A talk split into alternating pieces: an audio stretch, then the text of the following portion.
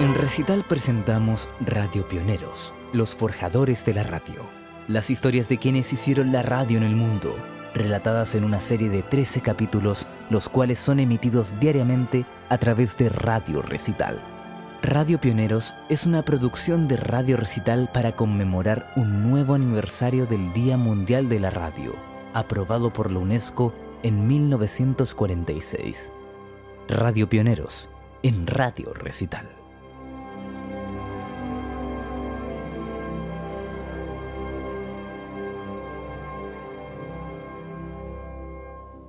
Hoy, Reginald Fessenden.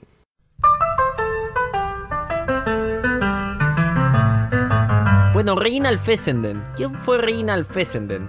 Reginald Fessenden fue un radiopionero que nació en Canadá un 6 de octubre del año 1866 considerado uno de los grandes padres de la radiotelefonía moderna. En el año 1877, a la edad de 11 años, asistió a la escuela Trinity College School en Ontario. Con 14 años, la escuela Bishop's College School en Lennoxville, Quebec, le entregó una maestría en matemáticas. Ya cuando cumplió la mayoría de edad a los 18 años, Fessenden dejó la universidad sin haber logrado un diploma de grado a pesar de haber hecho todo el trabajo sustancialmente necesario para obtenerlo.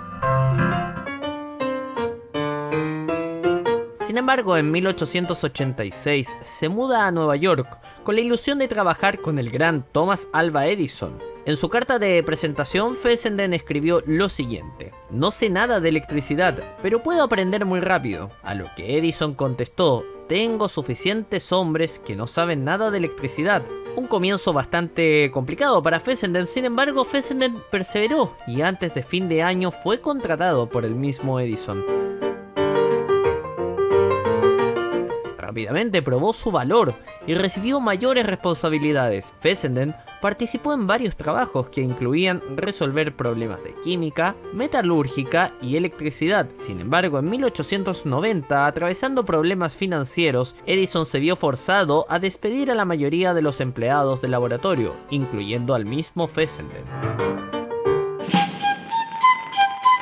En 1900, Fessenden comenzó a trabajar para el Servicio Meteorológico de los Estados Unidos de Norteamérica, esto con el objetivo de utilizar una red de estaciones costeras para transmitir información del clima. El contrato le daba al Servicio Meteorológico acceso a cualquier dispositivo que inventara Fessenden, pero el mismo Fessenden podría retener la propiedad de sus invenciones. Fessenden logró grandes avances, especialmente en el diseño del receptor, mientras trabajaba en la recepción de señales de audio. Pero su gran logro no vendría hasta 1906, cuando logró la primera radiotransmisión de voz y música de la historia. Para esto, Fessenden había construido un transmisor alternador en Brand Rock, Massachusetts con el cual logró lo imposible hasta ese minuto, emitir voz y música a través de una radiotransmisión, la cual alcanzó una distancia de aproximadamente 1.6 kilómetros. Fessenden transmitió la canción Oh Holy Night, interpretada en violín por él mismo. Luego leyó un pasaje de la Biblia. Good evening. This is Professor Reginald A. Fessenden, speaking to you from Brant Rock, Massachusetts. At the tower of the National Electric Signaling Company. I'm going to play an Edison recording of Handel's Largo. Next, I will play O Holy Night on the violin, followed by a short passage from the Bible. Y si bien hoy es considerado un gran evento en la historia de la radio, apenas fue notada en su época. El único testimonio de primera mano de este evento fue una carta escrita por Fessenden a su antiguo asociado Samuel M. Kintor.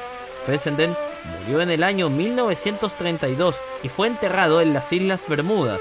El periódico New York Herald Tribune lo despidió con estas palabras.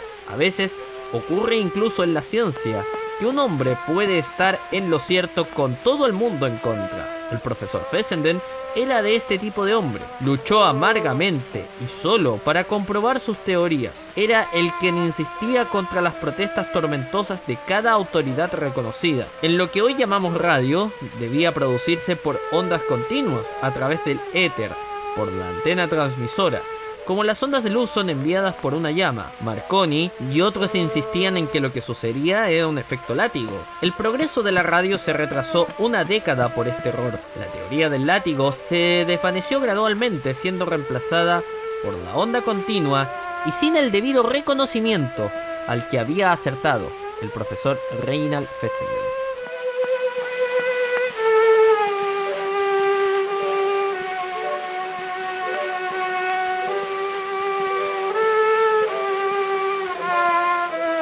Esto fue un nuevo capítulo de Radio Pioneros, los forjadores de la radio, una producción de Radio Recital, donde vive la buena música.